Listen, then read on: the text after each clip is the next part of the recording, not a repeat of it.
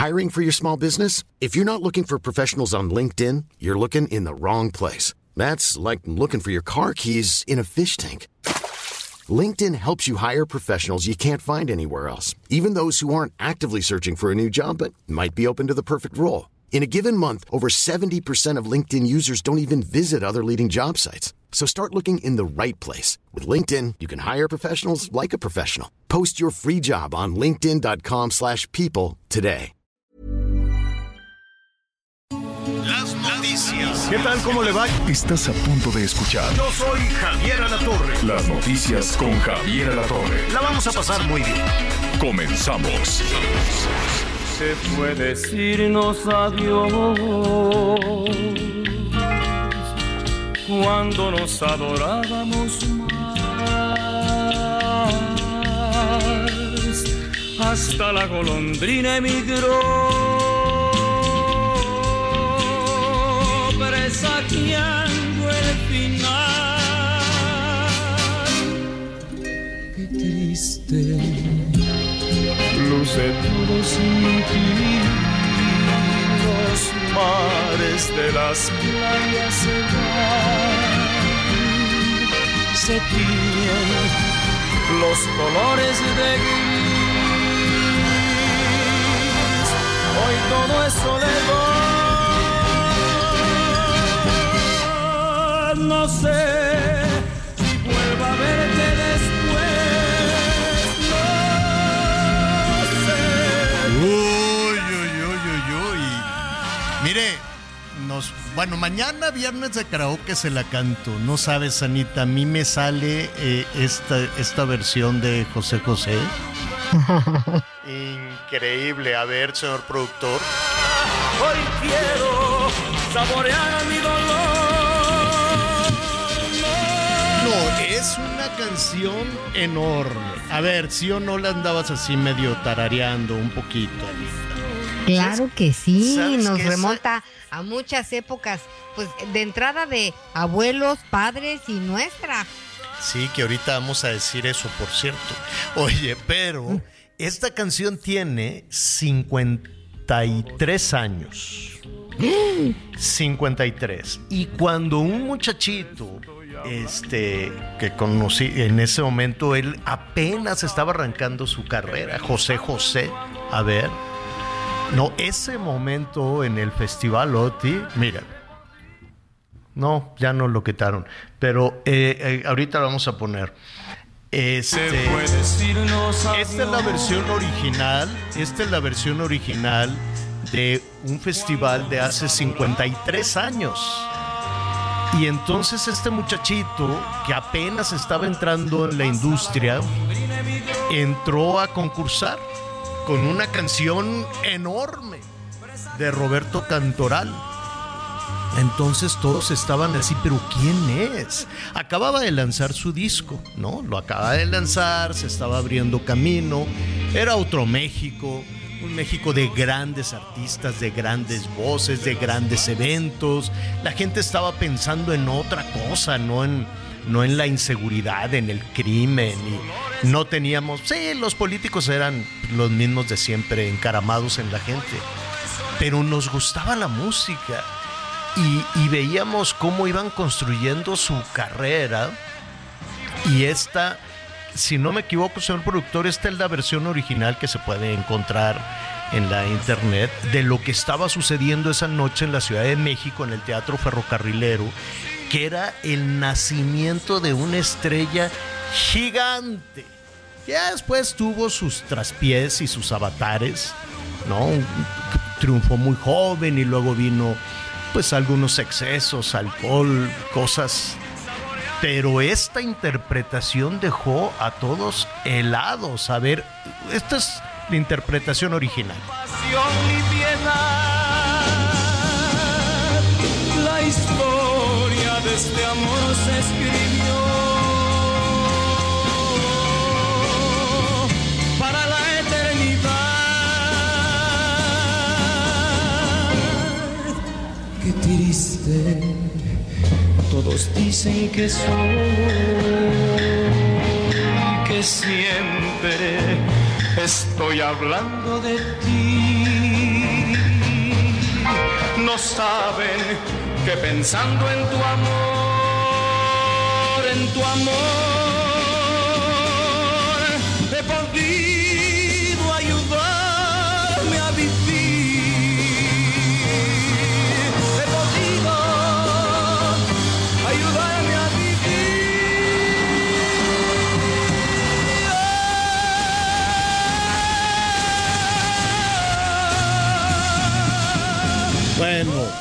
y entonces vinieron todos los aplausos, ahí estaba la Angélica María, bueno, decía, pero ¿qué es esto? Había grandes, todos aplaudían, era la locura, mira, y aplaudían todos. De pie, me acuerdo, digo, no me acuerdo, pero vimos tantas no, no veces nos ese acordamos, la acontecimiento, fue un acontecimiento, ¿no? Sí, sí, sí, sí, no, y el final fue una cosa tremenda. Bueno, pues ahí nació, eh, ahí fue el nacimiento príncipe de la artístico, el nacimiento artístico de José José, que y hoy lo estamos recordando porque en un día como hoy falleció. En un día como hoy fue una noticia tristísima, ¿no? Para, para todos y luego vinieron pues una serie de, de escándalos y de cuestiones. Este, mire ahí la gente ovacionaba y todos. Este, pero qué bonito, ¿no? Qué bonito es ver el surgimiento de un ídolo, el surgimiento de un, en su momento, un gran cantante, un jovencito con un talento enorme, tímido, que se presentó en ese escenario y dijo, esta es la mía y no la voy a dejar pasar. Qué bonito es cuando uno tiene esa oportunidad y no la quieres dejar pasar, ¿no? Y la tomas y dices, de aquí soy y vámonos. Mire, ese fue el final, a ver.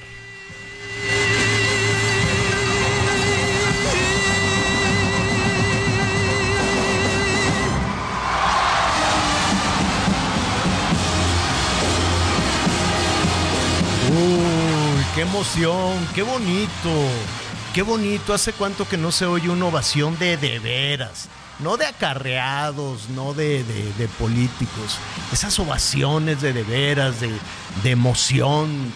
Y, bueno, pues ese es el talento que tenemos en el país. Seguramente surgirán pronto más personajes. Bueno, pues así los saludamos, llenos de emoción porque eh, estaremos recordando a José José un poquito más adelante, veremos pues todo lo que sucedió ahí, luego hubo unos pleitos enormes de su Oye, segunda Javier. esposa, sus hijos, la herencia. Pero te acuerdas, Eh, José José siempre quiso cantar en Bellas Artes Sí. y pues no lo logró, no lo logró nunca, ¿no? Eso se decía cuando le hicieron el homenaje póstumo en Bellas Artes, mismo acontecimiento que por supuesto tú estabas en, en hechos como siempre y yo había una fila enorme de reporteros, estuvimos desde la madrugada cubriendo eh, pues este que llegara la carroza fúnebre y logré colarme este pues como la humedad como suele eh, suceder Así hay Y que hacer el trabajo. ¿Te acuerdas que, que me decías dónde estás? Y yo, si te digo dónde estoy, me van a sacar. Y, y entonces te narraba lo que yo veía, que tú tenías las cámaras, este, y yo estaba adentro también. Este, qué, qué, qué momentos la gente coreaba todas sus canciones, ¿no? Todas sus canciones, este, y pues con esta versión que nos, con la que nos haces empezar hoy, se nos pone la piel de, de gallina muy emocionados. Y tienes razón, nos faltan acontecimientos que nos emocionen de, de esta forma, Sí, ¿no? que nos emocionen en serio. No de pura piña, porque todos los políticos, ay, miren cómo me quieren y a ver, no les pagues, a ver, no lo que no sean acarreados, a ver, no los obligues, a ver si es cierto. No, la verdad es que no, no, no tenemos en el horizonte personajes con ese arrastre, con esa popularidad, con esa conexión que puedan tener con la ciudadanía. Sí, hay políticos muy que bueno, ahí está el presidente López Obrador que tiene una popularidad es de 60%, ¿no? 6 de cada 10 lo lo lo lo, lo abrazan, lo, lo lo quieren bien. Pero salvo el presidente yo no veo un político de arrastre, un político así de, de, jalón en este momento. ¿Surgirán? Probablemente surgirán. Oiga, antes de avanzar, Anita, muchas felicidades. No tienes llenadera. Déjeme decirle que nació el segundo nieto de Anita Lomelí. Ovación de pie. Qué bueno, Anitas. ¿Todo bien? Todo bien, gracias a Dios. Este nació un, un muchachito, se llama Jacobo. Jacobito. Pesó ¿Cómo, tres le- kilos cómo les 200. dicen a los Jacobos? Sí, no. agregaremos un Jacobo porque así se llama el abuelo del esposo de mi hija, entonces pues Ah. así esta tradición eh, eh, pues se cumple, ¿no? Para ellos es muy importante y Claro. digo, la verdad es que estamos muy contentos, muy emocionados. Fíjate Javier que le decía a mi hija, fija, cu- cuando nace un bebé, también nace una madre. Pero hoy puedo decirles que también nace una abuela, este, porque cambian muchas cosas eh, con la experiencia, con los años. Este es el amor de los hijos multiplicado por la llegada de estas personitas pequeñas que, que pues ya tienes todo un, pues, un bagaje cultural y, te, y la experiencia de y la paciencia que no tenías cuando tuviste a tus propios hijos. Entonces es muy lindo. Los abuelos y las abuelas seguramente me entienden porque no hay palabras este, para realmente describir eh, lo que puede uno llegar a sentir, ese amor, esa ilusión. A lo largo de la vida uno se va haciendo de, pues, de tus cositas, de tus afectos, de Javier, cuando conocí a mi primera nieta, a- es como, como caer de rodillas ante la vida. Dices, de veras, gracias. No, No, hay pues manera. Felicidades. A pues a toda la familia, a ti, a Elic, a tus hijas, a, tu- a todos, porque todos lo están celebrando. Bueno, muy bien. Gracias, querido. No, al contrario. Oigan, este, pues vamos a tener muchísimos temas. Vamos a estar platicando eh, al ratito, pues de estas cosas. Ayer cerramos de una manera tristísima, no quisiéramos, desde luego, pero pues eh, estos acontecimientos de, de Zacatecas nos dan una bofetada a todos, absolutamente a todos los mexicanos.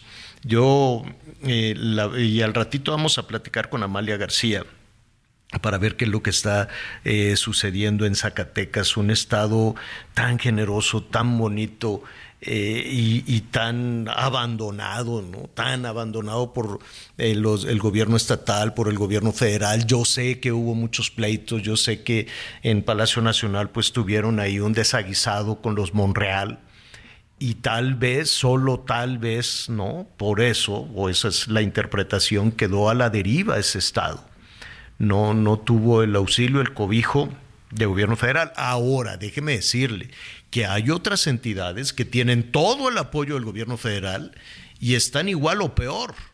Ahí está Guerrero. Entonces tampoco es una garantía el que seas este consentido de Palacio. Ve cómo tienen a Guerrero y la cantidad de respaldo de apoyo. Ve cómo tienen a Colima. Yo recuerdo que casi todo el gabinete recibió la instrucción, órale, váyanse a ropar a la gobernadora. Y mira cómo están las cosas, ve cómo está Sonora, Sinaloa, ¿no? Entonces tampoco es eh, eh, garantía de me cae bien o me cae mal eh, el gobernador, ¿no? Me cae bien o me caen mal los, los Monreal, pero de que los Monreal como alcalde, como gobernador y en su vínculo como senador con Palacio Nacional, pues no, no les jaló, no les funcionó. Está aquello tremendo, como tremendo está eh, todo. to- Este, esta eh, argumentación, esta justificación, Anita, amigos, no sé ustedes qué opinan, eh, nuestros amigos en el resto del país nos llama, esta argumentación de que como es el crimen organizado, pues sí, sí es, ya sabemos que es el crimen organizado, ya sabemos que se están disputando el país completo, de punta a punta, desde la frontera sur hasta la frontera norte. ¿No? Y que se dis- disputan las carreteras, las autopistas, a los transportistas, el robo de la gasolina, el robo de combustible, el tráfico de personas, que se disputan el, el control y las extorsiones del, del limón, del aguacate, del pollo, del fertilizante, de la cerveza. Ya sabemos. Y entonces, ese es el resultado, ese es el argumento. Decir, no, pues es que como es el crimen organizado, ahí está Nuevo León también. A ver, y entonces pues no cabe, no, pues es que unos son de Tamaulipas y otros son de no sé dónde, y vinieron y se pelearon aquí. Bueno, ¿y dónde quedó entonces la autoridad?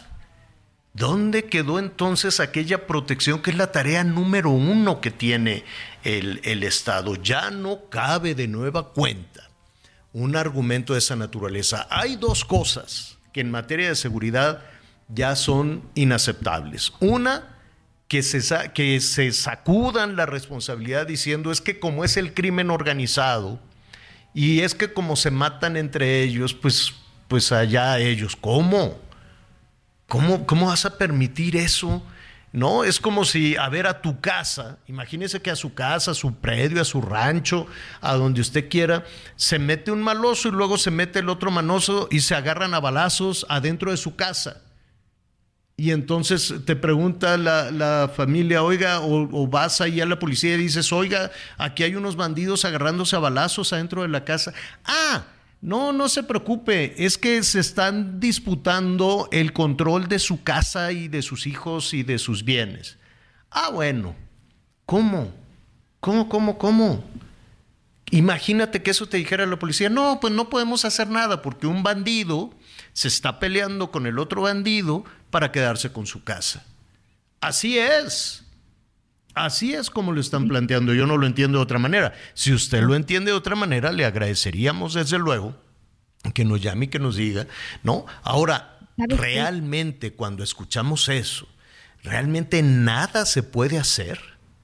Realmente ya decimos, bueno, pues que se queden todo. No puede el ejército, no puede la marina, no puede la Guardia Nacional. ¿Qué pasó, Anita? Y mira, hemos hablado aquí con, eh, pues desde luego las fuentes oficiales, con los responsables, también con organismos, organizaciones de la sociedad civil, eh, pues que se dedican a analizar todo este tipo de situaciones y otras. Tenemos estadísticas de sobra. Ahí están las cifras, ahí está la experiencia de, de miles de ciudadanos, de miles de familias con, con familiares desaparecidos, pero mientras sigamos peleando y discutiendo que, o sea, eso es falso. Lo que pasa es que criticas al gobierno, estás en contra del gobierno. No, o sea, esto no, tiene que ver de favor, en, o sea, no, no, no, no, no es de complacencias. Mientras sigamos en esa discusión estéril, absurda, no vamos a encontrar un, una luz para, para darle solución tenemos problemas serios, mandan a la Guardia Nacional para allá, 100 del ejército para allá, pero pues las cosas no cambian. Sí, definitivamente. Y una salida es eso. También cuando los políticos dicen, ah, es que no me quieren y, y, es propaganda en mi contra, pues eso también es una salida. Y la gente, ah, ok, bueno, está bien, que se agarren aquí a balazos en la plaza, eh, aquí en el parque, afuera de la escuela, y no hay que decir nada, porque si decimos algo, pues se va a interpretar como que estamos en contra y como que, no, señores, a ver, esto no es político, esto no es electoral, esto es una urgencia. Esto le pega a todos, al PAN, al PRI, a Morena, a todos ustedes, a todos. No hay uno bueno. No hay un estado. Yucatán, a ver, es cierto que tiene buenos números y hay que decirlo. Pero después de Yucatán, saludos a nuestros amigos que nos sintonizan en Mérida, que nos digan y que me corrijan si me equivoco. Pero después de Yucatán yo no veo otra entidad, otro país, otro país, otro estado, perdón, donde la gente se sienta tranquila, segura y, recupere ese México del que estábamos hablando hace ratito, ¿no? Ese México emocionante, vibrante, que la gente salía al teatro, a esto, al otro, y sin, sin miedo. Me pregunto yo. Y la otra cosa, cuando dicen, ah, es que esto es culpa de este hombre, ¿cómo se llama? De Calderón. Ah, pues, ¿y por qué es culpa de Calderón? Porque le pegó al avispero. ¿Y por qué le pegó al avispero? Pues porque se puso a, perseguir a los, este, ¿cómo se llama? A los malosos. ¿Y qué, qué tenía que hacer? no, no perseguir a nadie.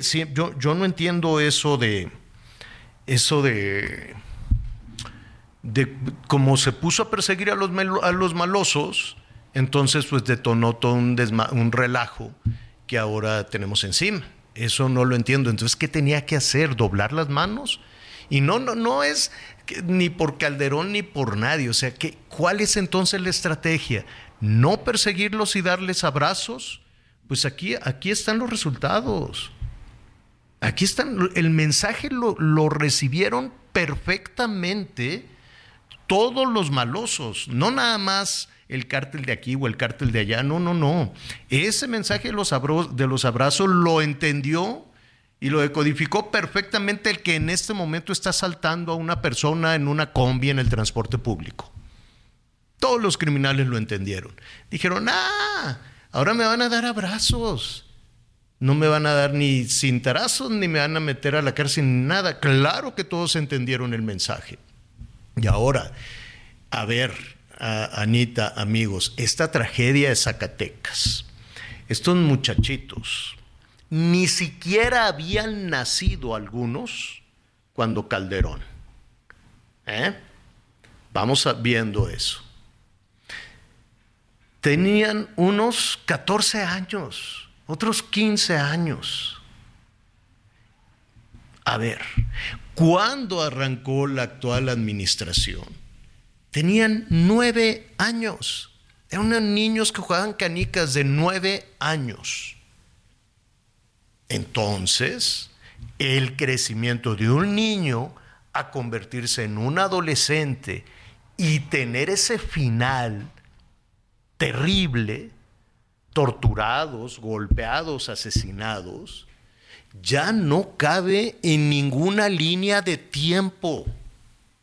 Cuando arrancó la actual administración, cuando se dijo de los abrazos y cuando se puso al ejército y a la marina y a la guardia y a quien usted quiera en control de la seguridad, estos niños tenían nueve o diez años. Entonces ya es responsabilidad de la actual administración, quien quiera que usted quiera, el presidente municipal, el gobernador, no sé quién lleva la seguridad. Yo no me imagino a Rosa Isela protegiendo a estos niños. Con, todo respeto, y me cae muy bien Rosa Isela, pero su capacidad ha quedado demostrada. Entonces, no estamos hablando de mamalones que, se estén dando de balazos y que vengan desde hace 18 años. Sí los hay, sí los existen los grupos criminales que también crecieron desde hace mucho tiempo. Pero estos, cuando arrancó esta administración, pues sí, tenían que ir a la escuela primaria. Y ahora los mataron. Entonces, no forman parte de aquel pasado, ni se echaron a perder quién sabe cuándo, ni nada. ¿Por qué? Porque tenían 8, 9, 10 años, si tú quieres 10, 11, 12 años, 13 años cuando arrancó esta administración. ¿Qué pasó con ellos? ¿Qué pasó en su vida durante los últimos cinco años? ¿Qué pasó con ellos para que fallecieran, para que murieran de esa manera? Es terrible. Y no es un asunto que se quede perdido por allá en una ranchería, en un ejido de Zacatecas. Esto claro que nos pega a todos. Y claro que nos llama la reflexión. Y, a ver, se vale replantear las cosas. No vas a perder elecciones, no, no van a, ay no, pues que ya que Claudia ya no, no, no, eso ya está cantado, ya está, ya se decidió quién iba a ser la candidata de unos y quién iba a ser la candidata de los otros. Eso ya está, eso es otro costal. Se vale saber qué pasó, qué pasó para que un grupo de niños en Zacatecas, cinco años después, murieran de esa manera horrenda. Para que esos siete niños que estaban jugando, que estaban en una fogata, ahorita le voy a decir lo que estaban haciendo, estaban en una reunión, estaban hasta sus parientes allí en el rancho, y estaban con unas amiguitas, con la noviecita, con la... Era una fiesta de fogata una lunada. Y así llegaron y se los llevaron. Y hubo balaceras, y hubo tiroteos, y muy cerca de ahí está una comandancia. Y no, que no salgan con que no oyeron las balaceras y con que no oyeron los tiroteos. Vamos a hacer una pausa y regresamos.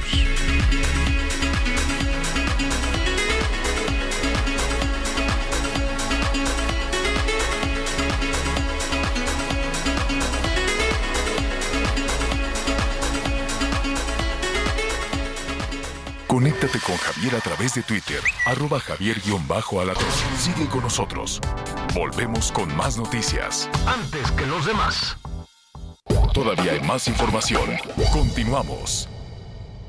¿Tú qué harías con cuatro meses de tu sueldo? Unas super vacaciones. Yo cambiaría mi recámara. Una bici de montaña. Y una compu para mis hijos. Arreglarme los dientes. ¿Y tú qué harías? Fonacot te presta hasta cuatro meses de tu sueldo con el interés más bajo en efectivo y directo a tu cuenta en 24 horas. Fonacot está conmigo.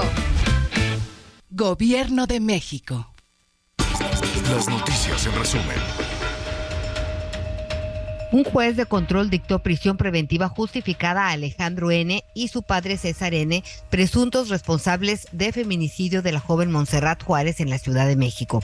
De acuerdo con los reportes, también son acusados por delitos contra la salud. La Fiscalía de Jalisco informó que capturó a tres sujetos sospechosos de haber participado en la privación de la libertad de la alcaldesa de Cotija, Michoacán, Yolanda Sánchez. Se trata de Raúl N., Adrián N. y Luis Miguel N., originarios de Michoacán, quienes ya se encuentran a disposición de las autoridades. 800 elementos del Ejército Mexicano, la Guardia Nacional, la Fiscalía General y la Policía Estatal de Chiapas fueron desplegados en la frontera sur ante la presencia de grupos del crimen organizado. El objetivo es contrarrestar la actividad criminal y restaurar la paz en la región. Hoy el dólar se compra en 17 pesos con 8 centavos y se vende en 18 con 3. Ya está caro. Ya está caro otra vez el dólar. Oiga, eh, muy rápidamente ahí le, le, adelanto un poquito. Al rato, mira, hay todo un escándalo ahí en el tema, en, en una serie que está sacando Netflix. Y tienen toda la razón los, los familiares de las víctimas de, de, ¿Cómo se llamaba este hombre? Ahora le voy a decir el caníbal de Atizapán, porque luego les protegen el nombre, Juan Carlos Hernández este, y ya está en la cárcel. Y el tipo se la pasa alardeando de sí, yo era de lo peor, un asesino terrible, caníbal incluso. Y entonces Netflix está haciendo negocio con esa tragedia. Y los familiares de las víctimas, la mamá de una de las víctimas dice, oye, me dejaron aquí a tres niños huérfanos y quieren que, que, que, repasen toda esta tragedia, cómo fue asesinada y cómo el, el, el, asesino pues cometió unos actos atroces y que, y que mis nietos vean esto porque es un negocio y que porque la libertad y que porque la libertad de expresión, porque lo que está esgrimiendo Netflix es la libertad de expresión y que el preso desde la cárcel está haciendo negocio y dice, pues yo les cuento aquí la historia y me dan una lana, están haciendo dinero. Eh, yo no sé, cuando sacaron lo de la Mataviejitas, yo sí estoy investigando, incluso en Azteca, como que por qué Netflix utilizó mi imagen también. Eh, lo que yo decía en la televisión, lo que yo decía en los noticieros, las investigaciones en torno al caso, la tomó alguien, la subió en una serie y cobró dinero por eso. No, y además utilizan como ellos consideran, porque no es el contexto real. Este, claro. ese, eso también a mí me pareció bastante cuestionable, Javier. Uh -huh. Y mira, tú, la, liber, la, libertad de expresión es una, uh -huh. pero tú no puedes, por principios, por ética, por humanidad, lucrar con la tragedia de otra persona. Y darle voz de esta forma a este delincuente, me parece que sí, podrá ser un negocio y Netflix de eso vive, pero no puede, no puede jugar con esta situación. Son cuestión principios de ética, Pues vamos a ver qué resuelve, ¿no? ¿Qué resuelve la ley? Porque pues también está todo este tema de la libre expresión. Lo que dicen estas personas, dice, pues sí, puede ser macabro, aberrante, lo que quieras, pero es libertad de expresión. Entonces, pues vamos a, ver cómo va este, este, este tema, este debate. Eh, es complicadísimo, es muy complicado. Saludos al director de, eh, del INPI, que también el otro día estaba ahí en, contacto con él con un tema este, que es muy, muy útil y están trabajando muchísimo en eso, porque le dije, oye, pues yo tengo los derechos de mi nombre, como que por qué lo va a usar mi nombre y mi imagen y mi voz alguien para cobrar dinero, ¿no? Por eso. Es una cosa rarísima, no sé. La libertad de expresión, podrían decir, pues es que lo agarré de la tele, que es gratis, pues no lo sé. Tampoco eh, tampoco me he metido mucho en eso, pero en este caso de estas personas que están ahorita protestando en la Cámara de Diputados, claro que lo están haciendo con toda razón, son familiares de las víctimas de feminicidios y de canibalismo. Era el monstruo de Catepec, el caníbal de Catepec. Y entonces ellas dicen, oye, está muy bien tu libertad de expresión, y nuestros derechos y los derechos de los hijos de las víctimas de este desgraciado. En fin, son de pronto los, los negocios en aras de la libertad de expresión. Vamos a ver. Oye, y yo recuerdo, Javier, que nos enteramos que saliste porque decían, oye, ya te vimos. Y pues bueno, te vemos en muchas partes, ¿no? Pues, en hechos todas las noches, pero no hay, ¿no? yo, en, un trabajo, es un trabajo que, no me que hicieron nuestros compañeros reporteras y reporteros y que lo está usufructuando otra persona. Qué curioso. Pero bueno, ya lo estaremos retomando. Atención Guadalajara, atención Guanajuato, atención en varios estados porque pues mire, hemos estado muy entretenidos con la competencia por la presidencia de la República, pero también vamos a revisar quién es quién en la competencia ya abierta, ¿no? Nada que, que el INE dice que te esperes, nada, ya, vámonos porque han de decir, oye, pues ya se nos adelantaron a la presidencia y nosotros aquí andamos todavía. Entonces, ayer ya se definió eh, quiénes son los, los que quieren de Morena. Ya ves que todo el mundo levanta la mano a ver si les cae una chambita para la próxima administración. No es que estén, no es que sepan que tienen posibilidades o no, no, no, dicen, voy a levantar la mano, me voy a inscribir. Eh, ahí en la selección del candidato, al cabo no voy a ganar, pero me, seguro me darán una diputación o... Oye, de Morena son 285 este, pues inscritos, ¿no? Se rompió el récord de aspirantes a la coordinación de ya te sabes el nombre largo. Este, para las nueve gubernaturas nada más, 285. es que todos quieren chamba, pero no de esa chamba. O sea, no quieren chamba de ponte a trabajar. No, no, no. Quieren chamba de este, de no hacer nada, ¿no? De vivir del presupuesto. Entonces dicen, mejor me apunto aunque no tenga ningún chance. El que de plano creo que tuvo cero votos fue el papá en Jalisco, el papá del Checo. Del Checo, sí. Sí, De Morena nadie votó por él. Sí, cero, nada. Y estaba tan entusiasmado. El otro día me lo encontré. No, sí, yo a ser el gobernador. Pero, oye, allí en Jalisco, ¿sabes quién me sorprendió muchísimo? Yo no sé si llegue. Es muy probable que la candidata de Morena eh, puede ser Clara Cárdenas, puede ser, pero Lomelí, Lomelí volvió a levantar la mano, Carlos Lomelí. y pues parece este, que está muy apoyado, ¿no? Pues sí, porque es de Morena en la entidad, pero oye, tiene un expediente del tamaño del mundo, dicen, dicen, en Estados Unidos.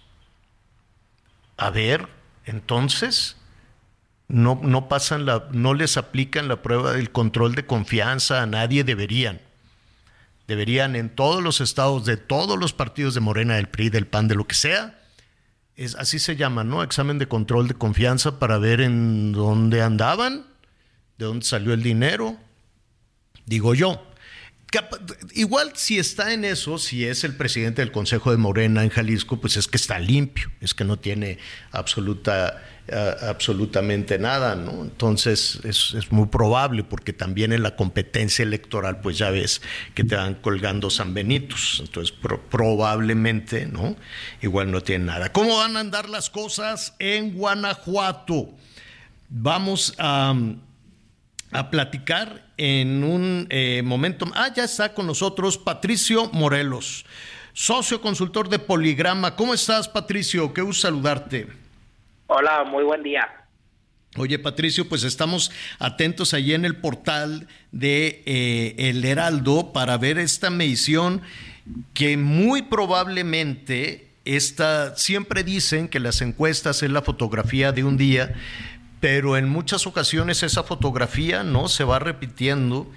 Eh, a pesar de que falta todavía tiempo, de que los procesos electorales están muy adelantados, ¿cuál es ah, en este momento la situación en la competencia para el gobierno de Guanajuato? Guanajuato es un estado bastante interesante. Este próximo año se van a contender nueve gubernaturas y de estas nueve, seis son gobernadas por Morena y tres gobernadas por la oposición. Uno de estos tres estados es Guanajuato. Y la pregunta es, ¿podrá el PAN, en alianza con el PRI y el PRD, refrendar el gobierno estatal o Morena y la 4T lograrán sumar un estado más? En este momento los números indican que hay una ventaja del panismo, hay una ventaja cercana a los cinco puntos con Lidia Denise García, quien es la secretaria de Desarrollo Social del gobierno de Guanajuato, tiene el 40.7%. La sigue en la segunda posición Ricardo Sheffield eh, con el 35.9, un personaje del gabinete del presidente López Obrador y quien también ya contendió. Y en la tercera posición estaría Desiree Rocha con el 6%, con un 17.4 de no sabe, de personas indecisas. Es decir, al día de hoy el PAN refrendaría el gobierno estatal con Lidia García con una ventaja cercana a los cinco puntos y comentar que hoy sería el estado en donde el PAN arrancaría con una ventaja. Así es, pero además eh, si le ponemos un poquito, un poquito de contexto para que nuestros eh, amigos que nos escuchan en, en, el resto del país, porque sí, efectivamente, Guanajuato en términos de, de seguridad, de robo de combustible, de crimen organizado, siempre hay eh, noticias lamentables. Sin embargo, cuando revisamos el crecimiento económico, las inversiones, las cuestiones de educación, las cuestiones incluso de salud, el manejo que se hizo de la pandemia, el manejo de algunos hospitales, pues es un gobierno muy bien calificado localmente. Que desde la Ciudad de México se le avienten ajos y cebollas y le quiten el agua y le quiten las presas y le quiten lo que quieras porque son panistas, eso es otra cosa, ¿no? Sí, Guanajuato eh, es conocido como un coto político del PAN. Es uno de los estados más panistas del, del país y es por eso que genera bastante interés. Y bueno, aquí estamos partiendo de la premisa de que los candidatos que acabo de mencionar o los perfiles que acabo de mencionar van a llegar a la candidatura. Y también le preguntamos a la gente, bueno, ¿quién le gustaría que fuera su candidato?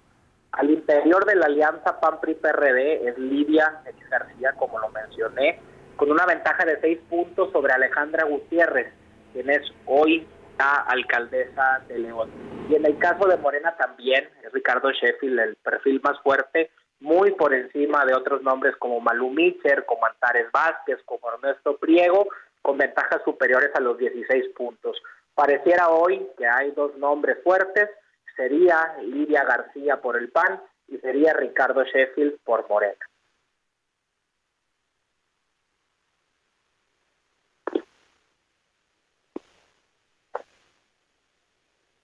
Y perdón, listo, estábamos aquí en, con un eh, helicóptero, te ofrecemos, te ofrecemos una disculpa, te escuché, yo creo que Malum Mitcher eh, pues no tenía ya ninguna posibilidad, ¿no? Desde el momento en que se sumó al equipo de Marcelo.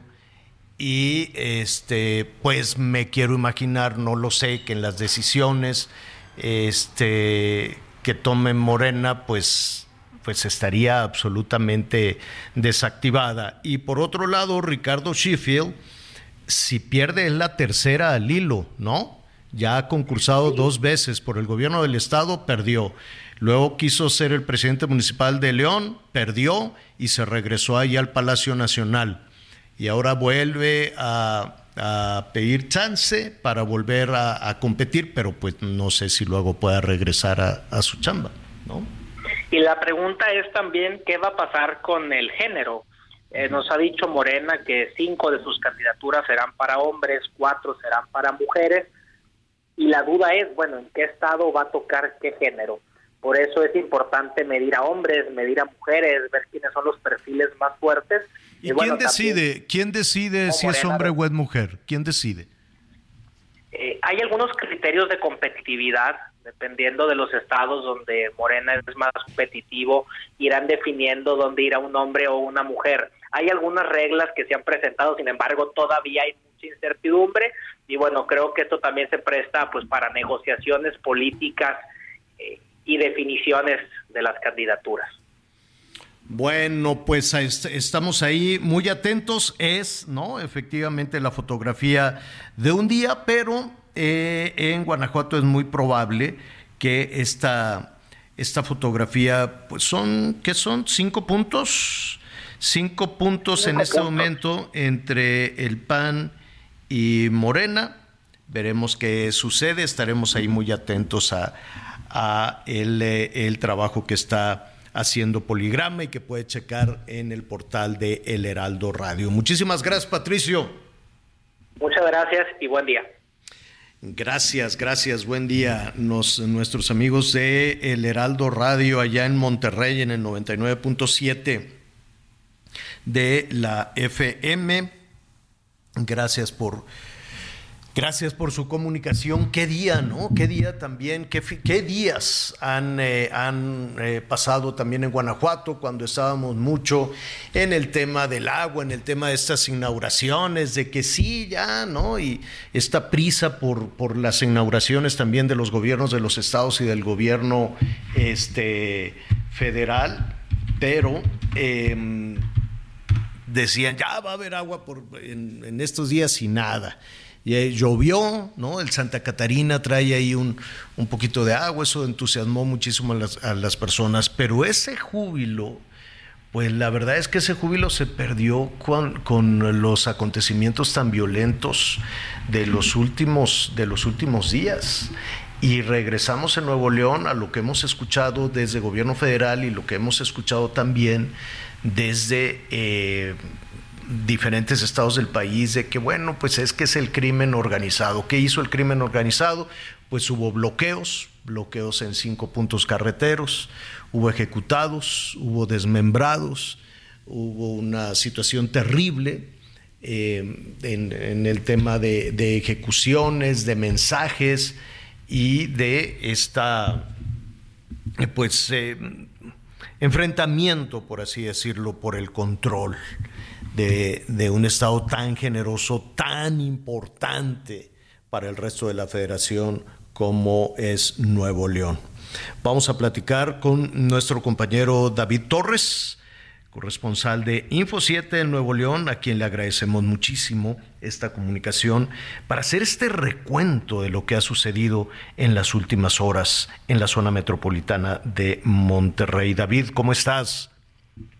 ¿Qué tal, Javier? Buenos días. Te saludo con gusto desde acá, desde Monterrey. Efectivamente, pues han sido eh, días y horas difíciles las que han experimentado la zona metropolitana de Monterrey, Javier, y bueno, y en sí también todo el estado, debido primero, como tú dices, pues empezó antier con la jornada de, eh, pues, la dispersión, por así llamarle, por parte del crimen organizado de cuerpos de restos humanos en siete diferentes puntos de la zona metropolitana en seis municipios, Javier. Eso fue antier, pero ayer, pues esta situación subió de tono aún más porque pues a raíz de que, que llevaron a cabo esos hechos de la dispersión de eh, restos humanos, las autoridades se coordinaron y tomaron acciones, que es lo que dice la Secretaría de Seguridad.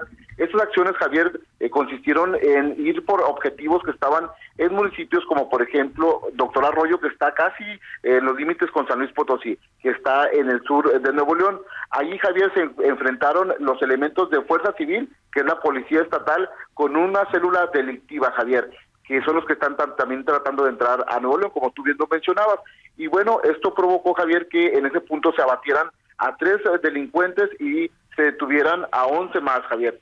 Y esto efectivamente pues derivó luego en una reacción violenta por parte de estos grupos del crimen organizado. Eh, esto, lo que te digo, lo de el enfrentamiento ocurrió por la tarde, pero eh, por alrededor de las 3 de la tarde y luego a las 4 estos grupos desataron una ola de bloqueos en la carretera nacional, que es la que conduce, la que conecta a Ciudad Victoria con el Nuevo León, con la zona metropolitana de Monterrey, Javier. Y bueno, en total se llevaron a cabo cinco narcobloqueos en el municipio de Gualahuises, se llevaron a cabo dos, eh, y eh, en el municipio de Linares otros tres, Javier. Y bueno, pues esto evidentemente colapsó esa arteria federal, eh, y, sembró, inyectó temor entre la población que vive en esa zona. Esto ocurre principalmente en la zona sur del estado, en la zona citrícola, alejado un poco de la zona metropolitana de Monterrey, Javier. Pero en total, bueno, pues ayer decía el secretario de Seguridad, Gerardo Saúl Palacios Pámanes, que eh, fueron, el, el saldo total fueron tres personas abatidas, tres delincuentes abatidos, once detenidos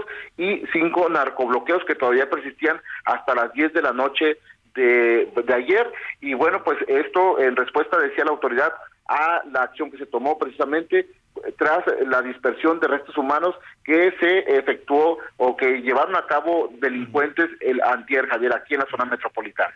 Sí, tienes toda la razón en, en, hacer esa puntualización, David, porque efectivamente las balaceras, en los enfrentamientos este, entre los elementos de seguridad y, los delincuentes, los criminales, pues hubo tres muertos, ¿no? Tres, tres de los criminales, como dice la autoridad, abatidos, ¿no? Pero pues los mataron en el enfrentamiento, pero a esos tres hay que sumarle lo que ha pasado en los últimos dos días, ¿no? Entre los cuerpos desmembrados y entre las ejecuciones y entre todos estos ataques, ¿no? En total, ¿qué estamos hablando? ¿De 15 o 18 personas?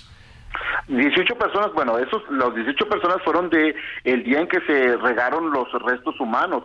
porque solamente los restos humanos fueron 12, Javier. 12. Más aparte, hubo, eh, hubo eh, más ejecuciones en otros municipios. Por ejemplo, el municipio de San Pedro, el otro era modelo de seguridad en todo México, eh, también está siendo escenario de ejecuciones. Esa misma noche, cuando se, el antier, cuando se eh, se regaron esos restos humanos. Por la noche hubo un ataque a un bar en San Pedro y ejecutaron a una persona e hirieron a tres.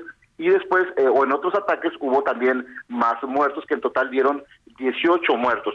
Más aparte hay que sumarle los de ayer, los tres abatidos por parte de la policía. Los, eh, eh, las personas, tres muertos que mató la policía cuando enfrentaron, cuando los enfrentaron precisamente pues tras los hechos que se registraron un día antes. Entonces, pues sí, a esos 18 habría que sumarle los tres más que se eh, registraron ayer y que, bueno, incluso hoy también por la mañana tenemos reportes también de más restos humanos en algunos puntos. Y bueno, también decirte otro dato. Ayer Después de que se llevan a cabo los narcobloqueos, los delincuentes se enfilan a las comandancias municipales del municipio de Iturbide, que también está en la zona sur, y también del municipio de Galeana, donde abrieron fuego contra las comandancias, Javier. Incluso una alcaldesa de ese municipio, que es muy pequeñito, el municipio de Iturbide.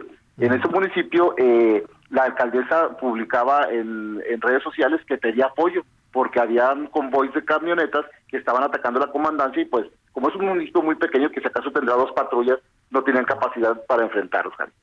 Qué barbaridad. Y esto, y a esta, ya esta hora de la jornada, ya cuando estamos a media, a media mañana, iniciando la, la tarde, pues al parecer siguen los hallazgos macabros. Esto, a lo que voy, para, para estar atentos, David, esto todavía no concluye desafortunadamente. Estaremos atentos a tu reporte. Por lo pronto te agradecemos muchísimo, David. Gracias. A la orden, Javier. Buenos días. Buenas tardes. Gracias, gracias. Buenas tardes. Es David Torres, allá en Nuevo León, corresponsal de Info 7. Qué, qué terrible, la verdad. Y, y, es muy injusto, ¿no? Muy injusto para Nuevo León que están batallando con tantas situaciones, pero que salen adelante y que tienen, este, pues, están viendo al futuro y están viendo todo el desarrollo de la tecnología y todas las inversiones y todo lo que tienen para, para poder salir y que son muy eficientes con el uso del agua, porque no hay agua, a pesar de que andan inaugurando y apretando botones. Pues claro que todos quisieran, no nada más el, el gobierno estatal y federal. Claro que los ciudadanos todos quisieran que efectivamente abrieran la llave y cayera el chorro del agua. Y los industriales también todos, ¿no? Cuando están en esa preocupación, cuando están viendo cómo salir adelante, pues se viene de pronto todo este tema, esta nube espantosa de violencia que eh, no se hablaba tanto de Nuevo León en ese, en ese sentido, se hablaba de Tamaulipas, ¿no? se hablaba de otras este, regiones en el país y miren, pues ahora también en las últimas horas fue el estado más violento. Esperemos que se recupere la paz. Vamos a hacer una pausa y regresamos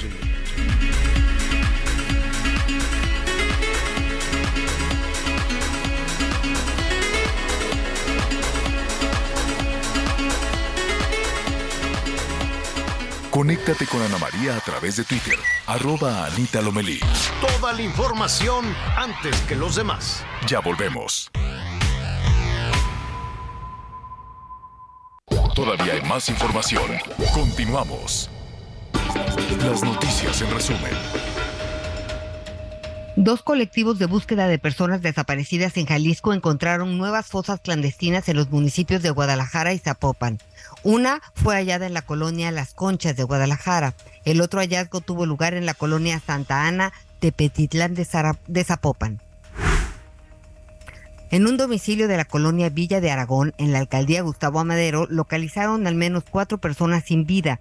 De acuerdo con los primeros reportes, se trata de integrantes de una familia que fallecieron intoxicadas por inhalación de gas. Elementos de la Guardia Nacional localizaron en el portequipaje de un autobús de pasajeros una maleta que contenía paquetes con droga sintética y marihuana en la terminal de autobuses de Torreón, Coahuila. La unidad partió de los Mochis y tenía como destino Monterrey. En esta acción no hubo detenidos. El INEGI anunció que la tasa de desempleo en México registró una disminución en el mes de agosto, situándose en un 3%. Este dato representa una mejora en comparación con el 3.6% registrado en el mismo mes del año pasado y el 3.1% de julio pasado.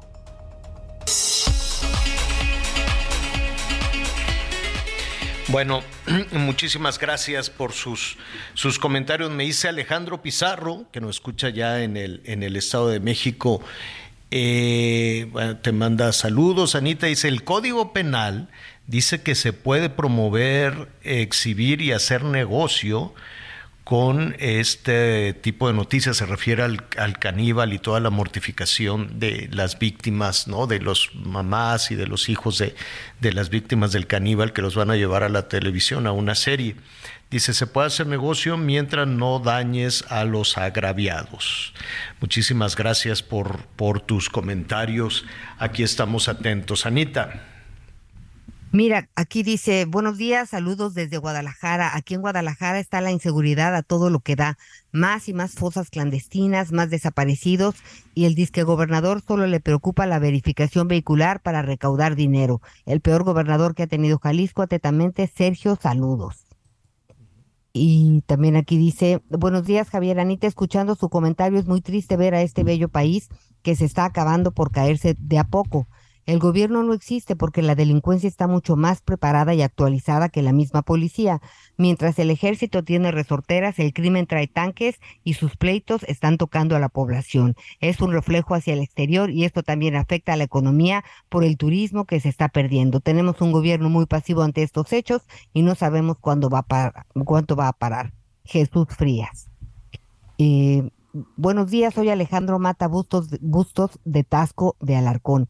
Felicidades por su noticiero, que lejos de ser un noticiero es un gran programa de reflexión. Gracias a los comentarios que emiten Miguelón, Anita y sobre todo usted, señor Javier, muchas felicidades y que Dios los bendiga y proteja.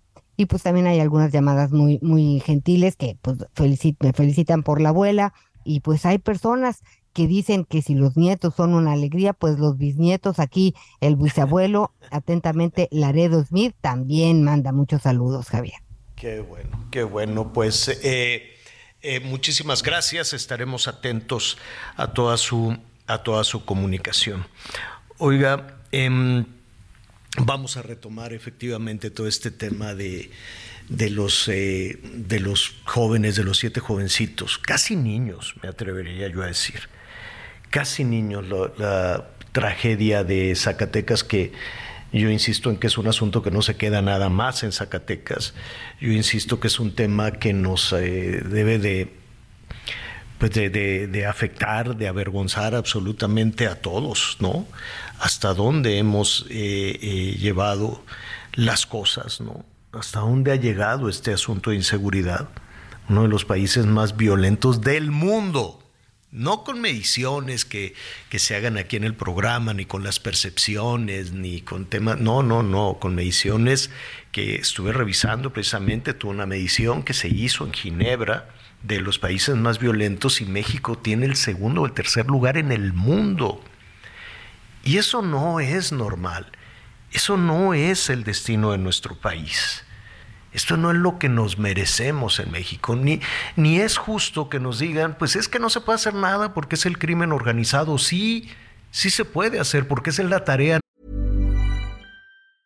Ready to pop the question? The jewelers at BlueNile.com have got sparkle down to a science with beautiful lab-grown diamonds worthy of your most brilliant moments. Their lab grown diamonds are independently graded and guaranteed identical to natural diamonds, and they're ready to ship to your door. Go to Bluenile.com and use promo code LISTEN to get $50 off your purchase of $500 or more. That's code LISTEN at Bluenile.com for $50 off. Bluenile.com code LISTEN.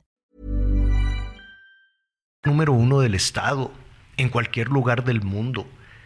Garantizar la seguridad de sus gobernados, que puedan vivir con tranquilidad, con paz, salir, salir adelante, hacer una fogata. Y cuando digo hacer una fogata es que me estoy refiriendo a estos siete jovencitos.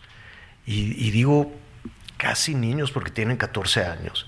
Y estaban con otras eh, personas con otros eh, amiguitos en una luna, en una fogata, en una ranchería y en un, en un rancho, el Potrerito creo que se llama, cuando todo esto sucedió, algo macabro. Pero a ver, y lo decíamos al principio también del programa, ya no cabe esta argumentación de que pues es que como es el crimen organizado, como se ha dicho de, Nuevo León recientemente, o como se dice de Guerrero, como se dice de Colima, como, se dice incluso de Zacatecas, como lo han dicho presidentes municipales, el gobernador o el gobierno federal. Ya no cabe eso, pero tampoco cabe aventar la pelota hasta el 2006. Tampoco cabe eso. Y esto mire, si hacemos esta reflexión, porque algunas de estas víctimas, cuando inició la actual administración, tenían nueve años. Nueve. Otros tendrían, ¿qué quiere? Diez años. Otros tendrían doce años. Estaban unos niños.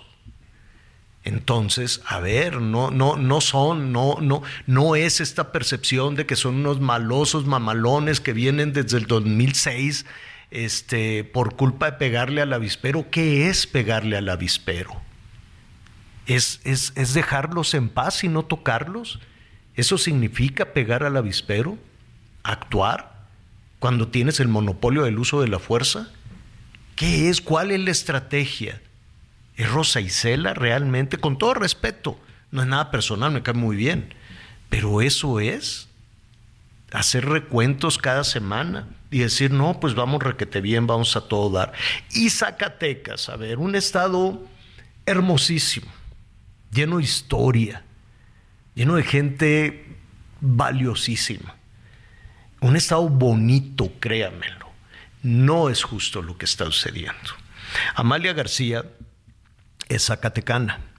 Ella es diputada diputada federal, fue gobernadora, conoce a Zacatecas, quiere a Zacatecas y yo le agradezco que esté con nosotros esta tarde. Amalia, eh, ¿cómo estás? Gracias por aceptar esta conversación. Eh, pues eh, Javier, como todos los todos los zacatecanos y yo digo que todos los mexicanos, mexicanas nos sentimos muy dolidos, muy dolidos por, como decías, lo que está pasando en el país y cuando se habla y, se vive en regiones en las que uno tiene familia, amistades, conocidos, eh, eh, realmente, pues eh, llega un momento en que resulta insoportable y la exigencia es que se pare esto. ¿Qué derecho tenemos las mexicanas y los mexicanos? El, yo diría que en este momento, el de vivir sin miedo, el de vivir en paz, el de vivir con seguridad, Ese derecho tenemos y como escuché lo que decías al principio, todo Estado nacional, su principal y primer obligación es garantizarle seguridad a los habitantes. A partir de esa seguridad viene todo lo demás. Puedes desarrollar tu vida, trabajar, estudiar, eh, convivir con eh, tus seres queridos, pero necesitas seguridad. Seguridad para garantizar la vida. Y eso es el reclamo, creo, principal de este momento en nuestro país. Eh, creo, además, que eso es lo que nos unifica más en un sentimiento común, más allá de diferencias políticas. Queremos vivir con tranquilidad y con paz y sin miedo. Y duele esto de Zacatecas que es continuo. Tú conoces Zacatecas. Sí. Eh, has caminado por Zacatecas, yo recuerdo hace años, eh, como tú decías, un estado de gente trabajadora. El lema del estado es el trabajo todo lo vence. Gente esforzada, en condiciones muy difíciles porque hay poca agua, porque no llueve, porque es semidesértico, pero gente extraordinaria con una muy formidable riqueza cultural, algunos de los más grandes artistas plásticos de nuestro país son de origen zacatecano y entonces duele este pues este baño de sangre, ¿cómo le podemos decir? Es un baño de sangre. Absolutamente, y nos golpea y nos golpea a todos. Amalia, desde tu experiencia, en la administración pública, en la vida política o en la Cámara de Diputados, en fin, em, y sobre todo desde tu contacto con, con, la gente. ¿Qué pasó? ¿En qué momento se, se rompió todo esto en Zacatecas? Fue, es un, es un deterioro nacional, lamentablemente, porque si hubiera, eh, fuera solo un lugar, uno podría decir todo se puede enfocar a ese solo lugar. Claro, yo quiero que se enfoquen las autoridades de los tres órdenes de gobierno en Zacatecas, sin duda, pero duele lo que pasa en Chiapas, en Michoacán, en, todo el país, duele.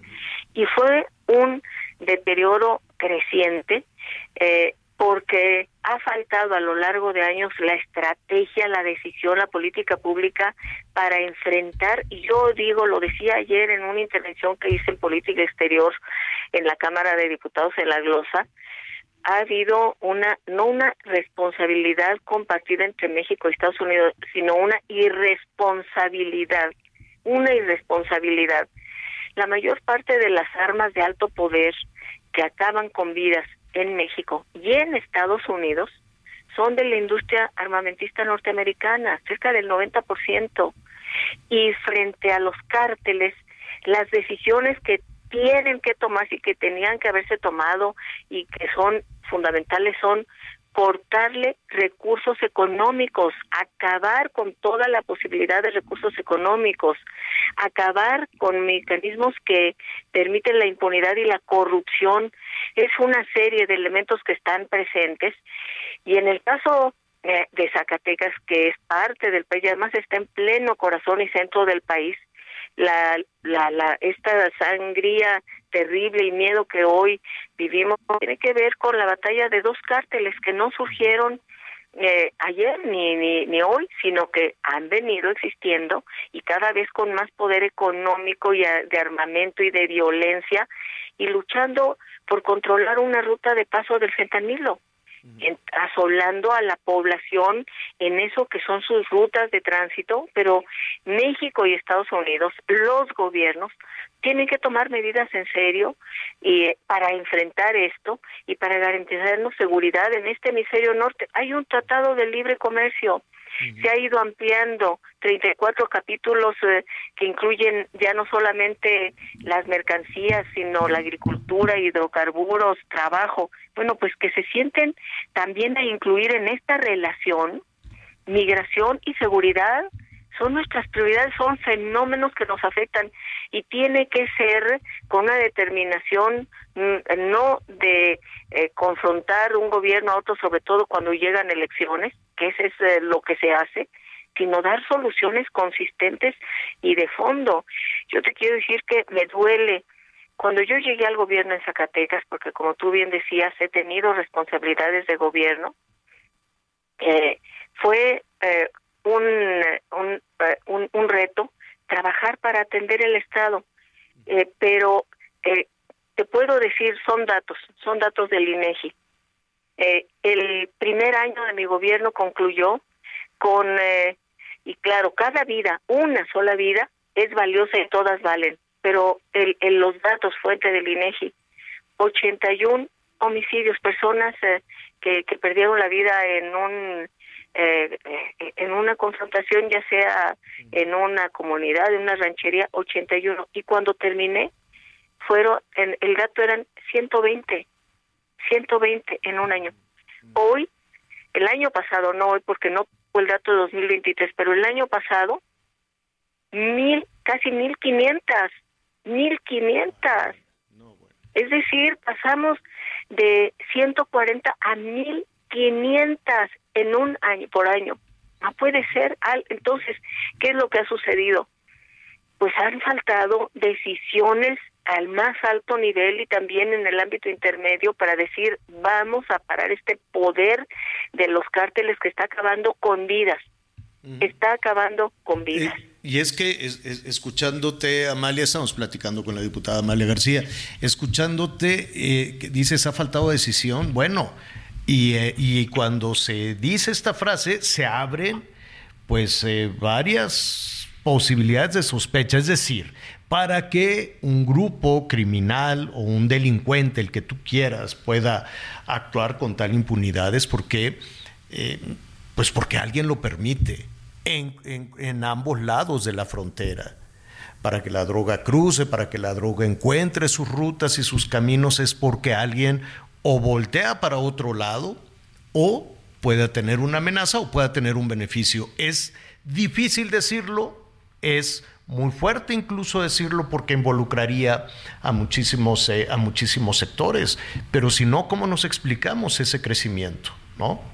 Sí, hay algunos que dejan de actuar por temor otros por indolencia, otros por intereses, como dices tú, pero hay una sociedad cada vez más exigente, más activa aquí en nuestro país y en el propio Estados Unidos, incluso cuando se politiza indebidamente contra México, cuando se usan discursos electorales, pero la exigencia que atraviesa a las eh, poblaciones, a las personas, a las comunidades es la exigencia de que nos garanticen seguridad humana, es obligación. ¿Para qué llegar a un gobierno si no es para dar resultados? Eso tiene que eh, ser la principal, la, prioridad. Y uno de los asuntos para dar resultados es garantizarnos paz, garantizarnos seguridad. Yo creo que tiene que sentarse eh, los dos gobiernos, aunque en este momento es eh, complejo porque es un periodo preelectoral, eh, en Estados Unidos desde hace meses ya están eh, en precampaña y las elecciones son hasta noviembre del año que entra. Pero tienen que sentarse porque efectivamente hay que decirlo, no es solo que suframos de este lado, sufrimos de este lado y, y sufren de aquel otro lado. Eh, y, te, y hay decisiones que tienen que tomar quienes están en los congresos, quienes están en los gobiernos, quienes están en el poder judicial, los poderes, con esta palabra de poderes, tienen que hacer su trabajo para garantizarnos seguridad humana. Así es, Amalia. Eh, vamos a, estar muy atentos a lo que sucede en las próximas horas, el testimonio del único jovencito sobreviviente en toda, en toda esta historia terrible, ¿no? Dolorosísima. No me quiero yo imaginar el dolor de los padres de, de, familia estos casi, casi niños, o sea, tienen 14 años, 15, 18 años, Amalia, es, una cosa terrible. Eh, pero además quisiéramos eh, buscar también un espacio ahí en tu agenda para hablar. Mira, Aquí hemos invitado a los productores de frijol, a los productores de papa, y están devastados, Amalia. Y no hay de pronto quien los escuche. Y me refiero a la sequía, al agua, además de los problemas de inseguridad. Pues ahora tienes un problema de, sobrevivencia durísimo. Absolutamente. No, eh, no, no lo, nos lo han manifestado y quisiéramos, si no tienes inconveniente, ponerlo de nueva cuenta sobre la mesa.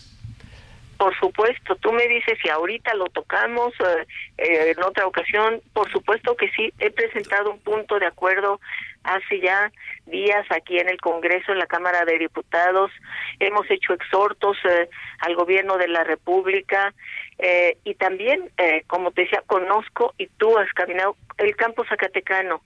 Es una tierra muy dura por, por la falta de agua, el esfuerzo de la gente para salir adelante, pero lo han hecho y Zacatecas eh, es el principal productor de frijol del país.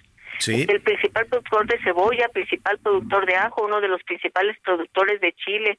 Es decir, se trata de familias productoras, se trata de sus hijos, se trata de la supervivencia, pero se trata también del abasto alimentario para el, para México. Se trata del abasto alimentario para México si no se canalizan recursos frente a esta sequía. Hay dos tipos, hay, hay varios tipos de sequía, la tipificación que hay son cinco, pero la que está viviendo Zacatecas ahorita es sequía que tiene que tomarse en cuenta por los tomadores de decisiones, sequía extrema y severa, es decir, sequía extrema y severa son las dos. ¿Y cuánto abarca? La pregunta sería del territorio zacatecano esta sequía extrema y severa. El 86% del territorio. Todo el, estado. 86 es prácticamente todo el estado y otro tipo de sequías moderadas abarcan el resto, es decir, el 100% de los municipios de Zacatecas tienen algún tipo de sequía y de ese 100% el 86% del territorio con sequía severa o extrema. Es, es un asunto de urgencia. Es tiene que ser atendido inmediatamente y entonces con agua tiene que hacer la declaratoria de desastre ya en este momento, no esperar a ver si los siguientes meses o semanas. Tiene que hacer la declaratoria. No, ya la eh, temporada de lluvia ya se fue.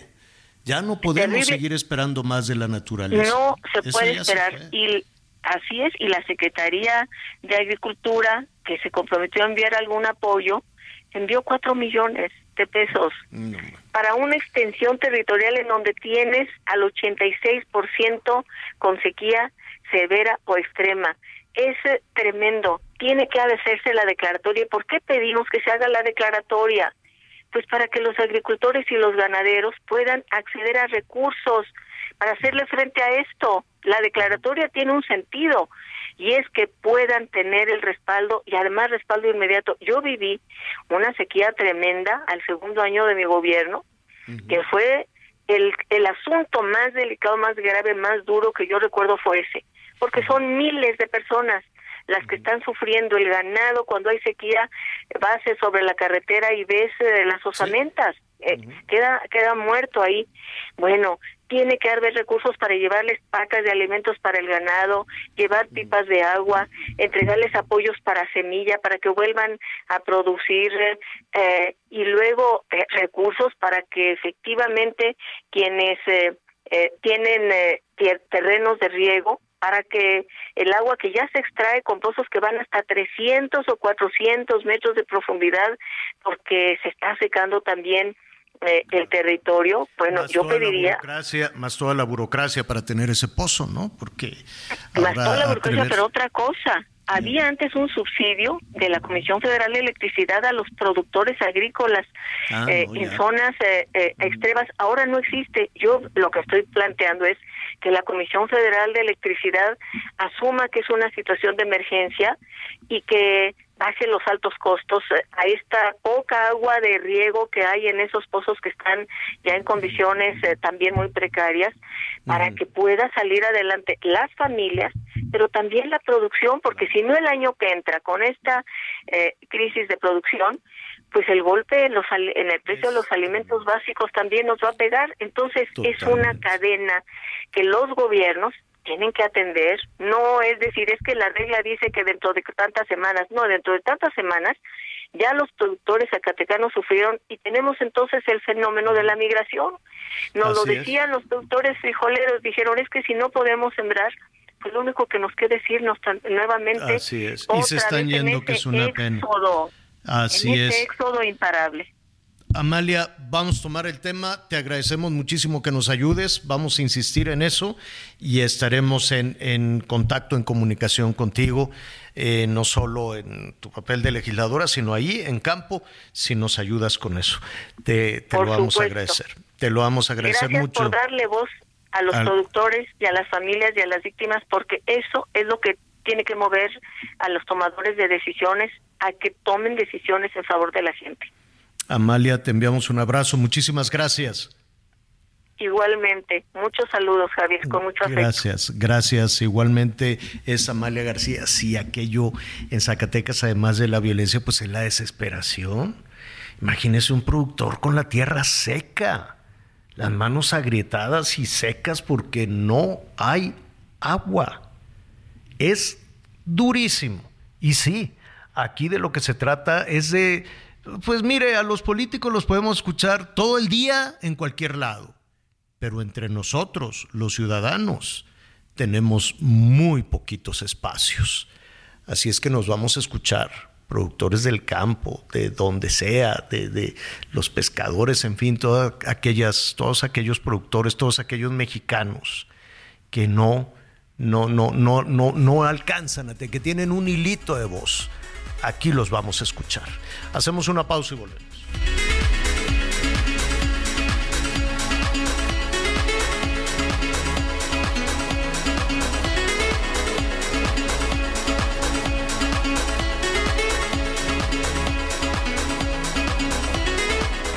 Conéctate con Javier a través de Instagram. Arroba Javier-Alatorre. Toda la información antes que los demás. Ya volvemos. Todavía hay más información. Continuamos. Con el fin de impulsar la formación técnica y profesional, la investigación científica, el arte y la cultura, la Universidad Autónoma de Nuevo León se constituyó en los años 1930 como el proyecto más importante del siglo XX en la región. Recibió el apoyo de personajes como Alfonso Reyes, Pedro de Alba, Héctor González y Francisco A. Cárdenas y se sumaron las emblemáticas facultades de Filosofía, Ciencias y Artes, Medicina, Derecho y Ciencias Sociales, Ingeniería y Química y Farmacia, así como la Escuela Normal para Maestros, la Escuela de Bachiller la Escuela Industrial y Preparatoria Técnica Álvaro Obregón, la Escuela de Enfermería, la Escuela de Obstetricia y la Escuela Industrial Femenil Pablo Olivas. Suman nueve las personas eh, que lamentablemente han perdido la vida luego del desbordamiento del arroyo El Jalocote, esto en el municipio de Autlán de Navarro, Jalisco. Así lo confirmaron las autoridades del gobierno del estado. El día de ayer, el cuerpo de una mujer fue encontrado en un lugar conocido como Paso de las Vacas, dentro del mismo arroyo, aproximadamente a tres kilómetros de esta comunidad, El Jalocote, cuando los equipos de búsqueda realizaban labores correspondientes para localizar a dos personas. En tanto, solamente falta localizar a una persona más, presuntamente una mujer adulta. Desde Guadalajara, Mayeli Mariscal, Heraldo Radio. La cantante Sasha Sokol informó que el Tribunal Superior de Justicia de la Ciudad de México confirmó la sentencia que se dictó en contra del productor Luis de Llano el pasado 10 de mayo por daño moral en su contra. De acuerdo con la cantante, la sentencia, que forma parte del proceso legal en contra del productor por abuso sexual cuando ella era menor, no solo fue confirmada, sino que se ampliaron los efectos de la condena. Fue en el mes de mayo cuando el extimbiriche informó por medio de sus redes sociales que Luis de Llano fue condenado por daño moral al violentar su dignidad, integridad física, intimidad y honor, luego de que las pruebas y testigos presentados en el proceso acreditaran que la relación iniciada por él cuando ella tenía 14 años, fue ilícita y asimétrica por la diferencia de edad y el rol jerárquico que tenía. Sasha concluyó su mensaje de ayer asegurando que los pederastas podrán seguir usando recursos legales para aplazar el cumplimiento de su condena, pero mientras las autoridades sigan cerrándole las salidas y las víctimas sigan alzando la voz, serán menos los casos de abuso y más los abusadores condenados, informó Ángel Villegas. 7 y 30 ha sonado la alarma. Yo con ganas de estar en la cama, pero no se puede. Llevo a los niños a las 9.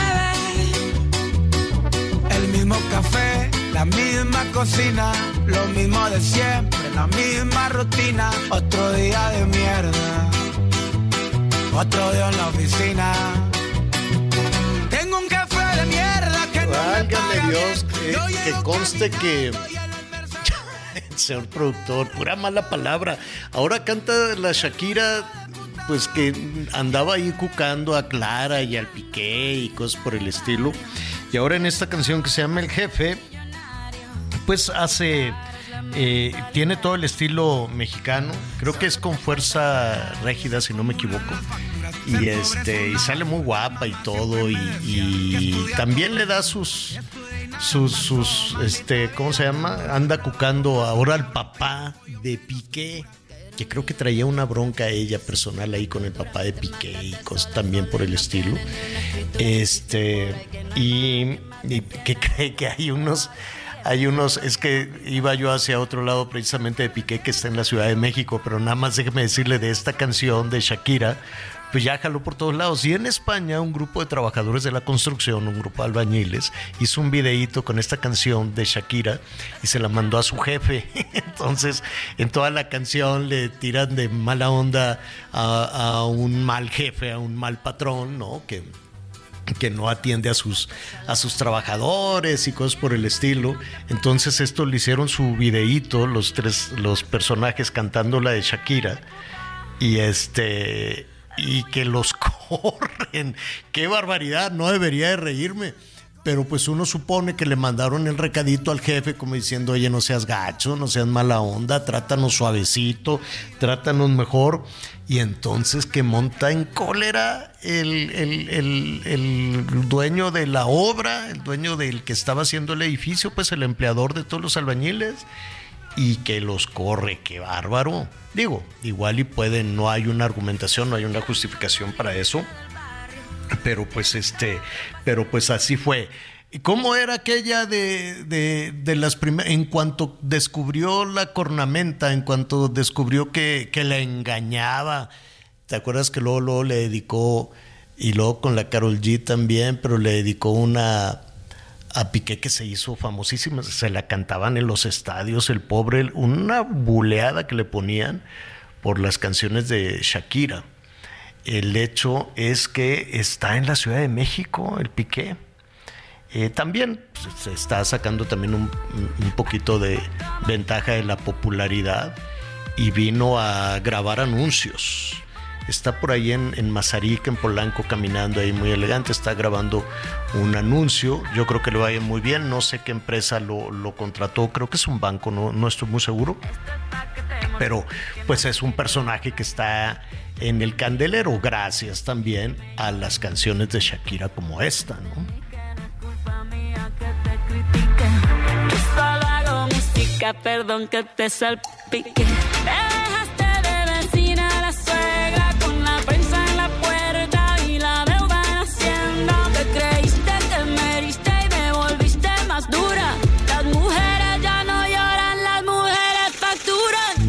Bueno, ahí está.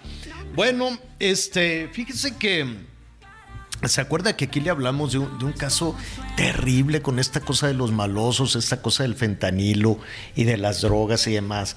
En Nueva York, en una guardería, se murió una criatura, se murió un niño de un año, imagínense por eh, intoxicación con fentanilo. Y uno dice, pero ¿en qué cabeza cabe? ¿Quién fue el maldito que le dio este fentanilo al, al niñito? Pues no. Resulta que en los colchones de la guardería donde dormían la siesta los niños, ahí, ahí puso en los colchones abajo o adentro, vaya usted a saber, bolsas con fentanilo el marido de la maestra, el marido de la dueña de la guardería. El divino niño se llama la guardería, o se llamaba, imagínese. Entonces, este, ella dice que no sabía nada.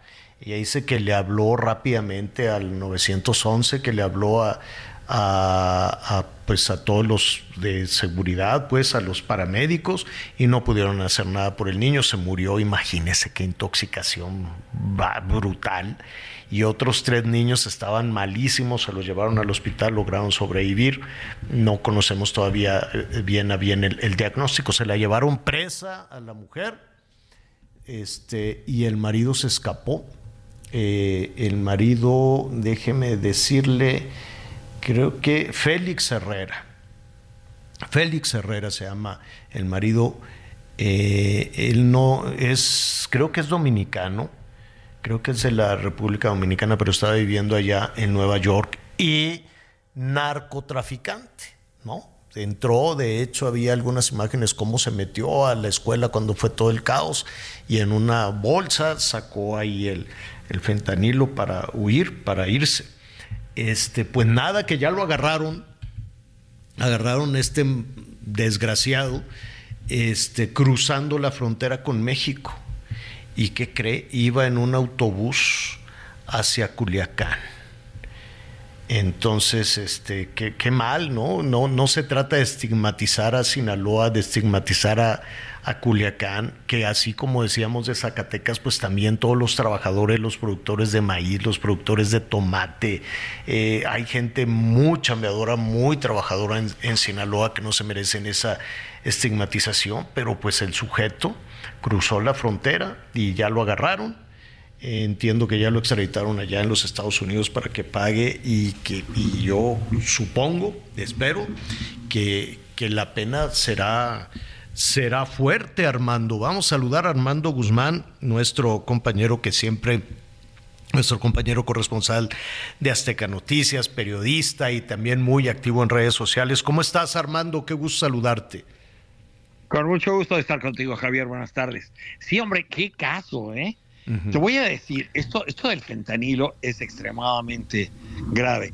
Esta gente estaba en el Bronx, en uno de los lugares más pobres en Nueva York, en el, en el vecindario más pobre de Nueva York. Uh, y además en uno de los más altos infectados por fentanilo. Fíjate qué, curioso. Entonces, todo esto uh, se armó el escándalo también. Pero te voy a contar de otro caso que yo vi y esta es de una oficial de policía que detuvo a gente que llevaba fentanilo.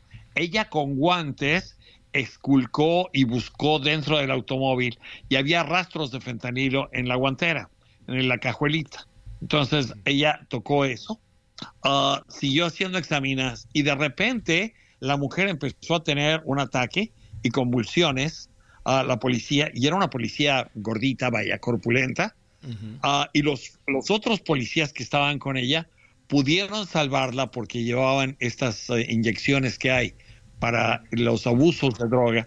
Ah. Y esto fue que ella aspiró un poquito de fentanilo cuando estaba haciendo el registro. Ni siquiera estuvo en contacto directo con él porque tenía guantes, pero lo aspiró de alguna manera. Y entonces, por poco se muere. Y la revivieron ahí mismo pero el efecto de fentanilo es verdaderamente brutal. Entonces, este infeliz, al guardar todas las lo, lo, que habrá tenido de fentanilo ahí mismo en la guardería, puso en peligro no solamente la vida de este pobre niño que murió, sino la de todos los niños que estaban siendo cuidados ahí. Y aparentemente, bueno, esto dice la señora, que ella no sabía a lo que se dedicaba el marido y que el marido es el que tenía todo eso. Pero obviamente la guardería, mientras, hay que pensar, servía de frente para este negocio que estaban haciendo.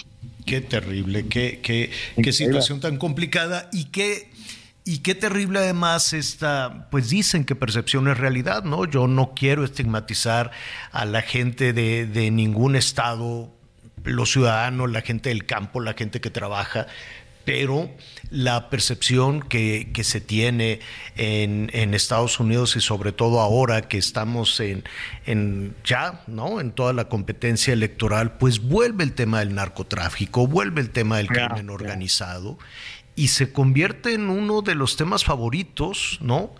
Para los aspirantes yeah. a la Casa Blanca. Cierto.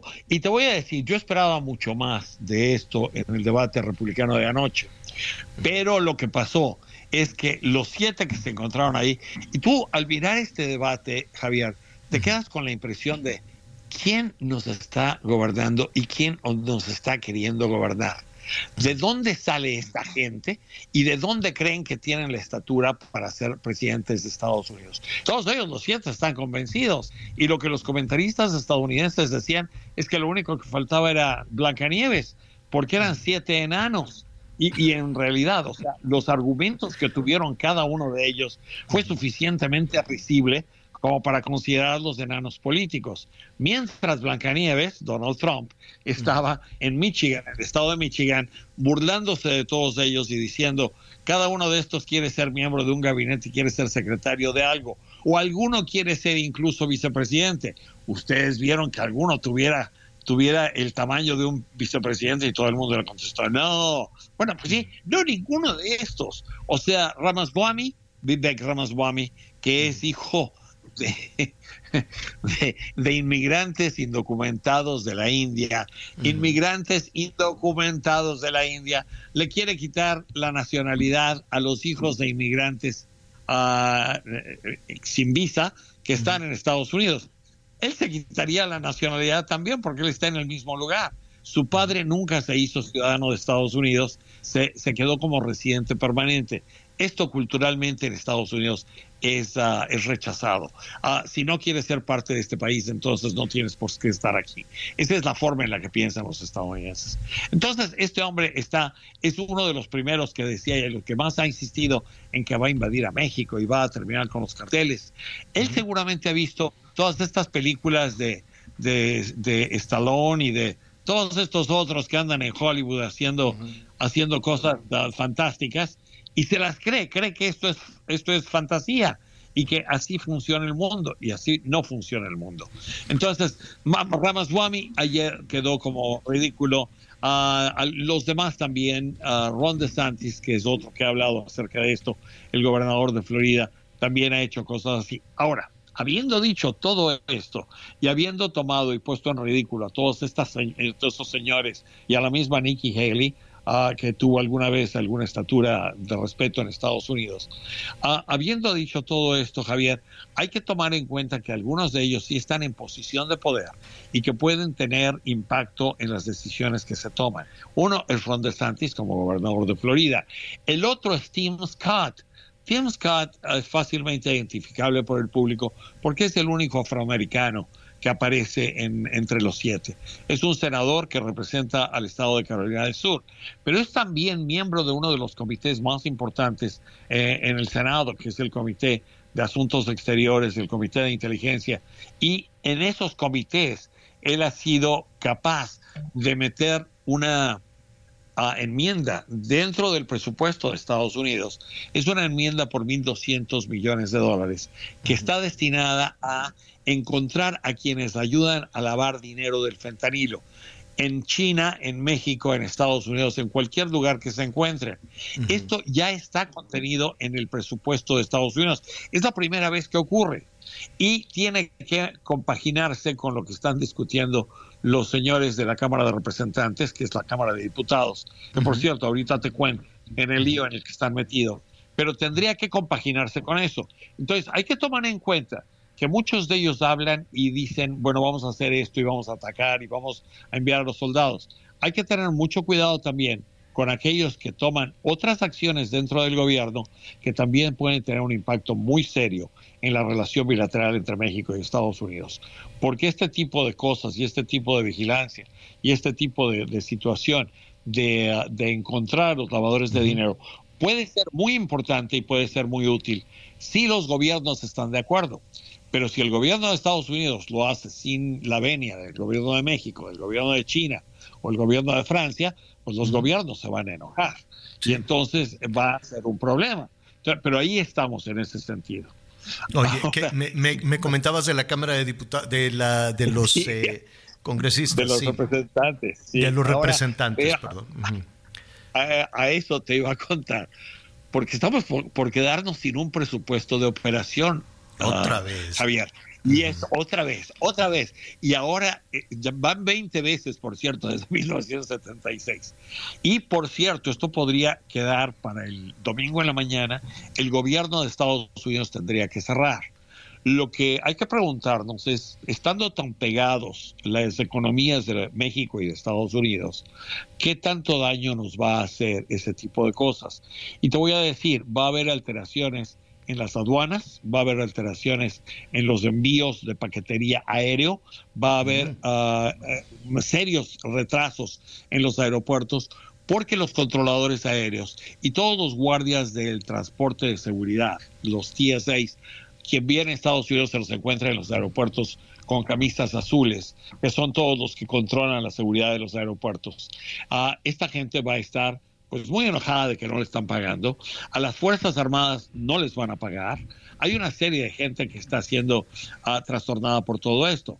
El problema es que hay un, juego de niños en, el, la Cámara de Representantes en la que están tratando de sacarse facciones encontradas, facciones contrarias, y están tratando de sacar al presidente de la Cámara de Representantes. Y te voy a decir al final, el, el consenso general es que si quieren votar al tipo este, que lo voten, que lo quiten, a nadie le importa tenerlo ahí. Lo que importa es no tener este tipo de desacuerdos que son infantiles y que van a cerrar al gobierno de Estados Unidos otra vez. Y esta vez, te digo, como hay cuestiones comerciales y mercantiles muy importantes entre los dos países, podríamos tener que darnos cuenta que en México va a haber también algún tipo de consecuencia por este cierre del gobierno. Que lo peor no es que cierre el domingo, lo peor es que no sabemos cuándo vaya a reabrir otra vez. Válgame Dios. Y tan, tan, tan cerca como el domingo, este próximo domingo. Sí. Se acaba, se acaba, o sea, el, el último día para negociar y para hacer todo es el sábado. Si el sábado a la medianoche no hay un acuerdo, en cuanto empieza el domingo, el gobierno de Estados Unidos no tiene autorización para gastar un solo centavo. Entonces, hay algunas cosas de emergencia que todavía continuarían. O sea, los, los, la- los servicios ah, policíacos y los servicios postales y los servicios del, del ejército ya desplazado siguen. Ah, mucha de esta gente no sería, no recibiría pago, pero tienen que seguir trabajando. Sin embargo, los controladores aéreos no tienen por qué estar trabajando. Y si no te están pagando, entonces mucha gente va a llamar enferma y va a decir, no voy a ir a trabajar hoy y no voy a trabajar en una semana. Y entonces ese tipo de cosas puede alterar mucho las cuestiones comerciales y mercantiles que hay entre los dos países. Qué Pero ahí barbaridad. estamos. Es- No, bueno, Es- pues es- estarem- es- estaremos a- a- ahí muy atentos y Armando, si no tienes inconveniente el lunes, porque es un asunto serio, una parálisis del país, de la economía más poderosa del mundo. Entonces, veremos qué, qué es lo que sucede en las próximas horas, una negociación, bueno, delicadísima.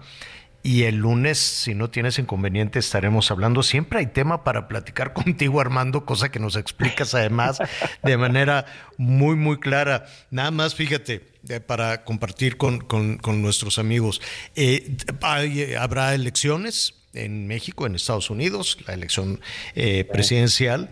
Y ¿te acuerdas de este escándalo? Y que si no tienes inconveniente retomaremos tan pronto si es posible como mañana. Se hablaba de que hubo mano negra a través de las redes sociales, Cambridge Analytics, Sí. en fin, que si los rusos sembraron por ahí a través de, de las redes, pues ahora Elon Musk está diciendo en este momento, se está revelando que el propietario de, de X, antes Twitter, despidió al personal de la que de al personal de X que estaba dedicado a la cuestión electoral, a preservar, ¿no? La digamos así que la honestidad en los temas en los temas electorales, a preservar la certeza y pues entonces se abrieron ya muchísimas sospechas de lo que pueda suceder, ¿no? Efectivamente, y hay otra cosa. Elon Musk está acusado de ser alguien en favor de los grupos pronazis. Esta es una, una acusación muy seria. Él, como tú sabes, es sudafricano y él ve toda esta cuestión de relaciones raciales en una forma muy distinta y con un criterio muy distinto al como lo vemos el resto de las personas. Y hay una tendencia de ex a favorecer a las extremas derechas y este tipo de cosas no era lo que le daba fuerza a las redes sociales. Lo que le daba fuerza era precisamente el hecho de que hubiera libertad para que cada quien dijera lo que quisiera. Pero Elon Musk está realmente destruyendo algo por lo que pagó cuatro- 44 mil millones de dólares. Allá él, pero, pero las acusaciones y los puntos de vista que hay acerca de estas cosas que está haciendo en los Estados Unidos están resultando muy negativos para él. Definitivamente. Armando, tus redes sociales, por favor. En ah, Twitter o en X, mientras en dure, es, mientras dure, es at Armando Reporta y en, ah, en Facebook me encuentran como Armando Newsman. Perfecto. Armando. Y, por cierto, me, Sí, me dime. encuentran también en el noticiero de, en el noticiero hecho de Javier Alatorre. Claro, en tan YouTube pronto- también me tan pronto como hoy mismo con todo este tema del blackout, por así decirlo, presupuestal que podría ser muy serio. Armando, muchísimas gracias. Encantado como siempre, Javier. Te mando un abrazo. Otro abrazo, otro abrazo para ti. Eh, muchísima participación. Buenas tardes desde Texcoco. Soy Manuel Jiménez. Un abrazo, otro abrazo para ti, Manuel. También nuestros amigos de Zacatecas. Buenas tardes. Eh, de parte de la familia Villegas Díaz, qué alegría escuchar del tema de Zacatecas y a la diputada García en apoyo al campo. Dice, nosotros tenemos un pozo que está parado, pero en, en Texcoco. Está detenido porque la Comisión Federal de Electricidad nos quiere cobrar, ¿qué? A ver, no me quiero yo equivocar, pero aquí parece como 3 millones de pesos. Déjeme, déjeme ver, ¿no? Y que eso puede tener muchísimas pérdidas. Ah, no, sí, para las parcelas allá en Zacatecas. Créame que es un tema que sí o sí vamos a estar investigando. Dicen, ¿de dónde sacan la popularidad? Seis, ah, de, de seis de cada diez, pues son lo que dicen este, las, las encuestas, pero de todo eso desde luego vamos a hablar y, ¿no? Todo lo que hay alrededor de, de esas mediciones, nos están diciendo nuestros amigos, no tengo aquí el nombre. Muchísimas gracias a todos. Gracias a Anita Lomelí, Miguel Aquino, yo soy Javier Alatorre, ya lo sabe, lo espero a las diez y media en Hechos Azteca 1, 10 y media. Mientras tanto, lo invita a que siga con nosotros en el Heraldo Radio. Convirtiéndote en recuerdo, mis manos no pueden olvidarte. Mis ojos extrañan tu mirada y tu piel de azúcar en mis labios se vuelve salada. Gracias por acompañarnos en Las Noticias con Javier Alatorre. Ahora sí ya estás muy bien informado.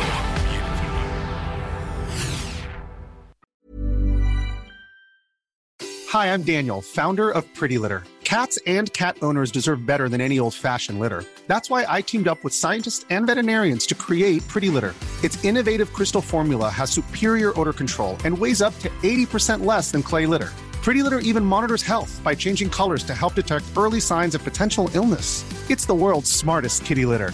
Go to prettylitter.com and use code ACAST for 20% off your first order and a free cat toy. Terms and conditions apply. See site for details.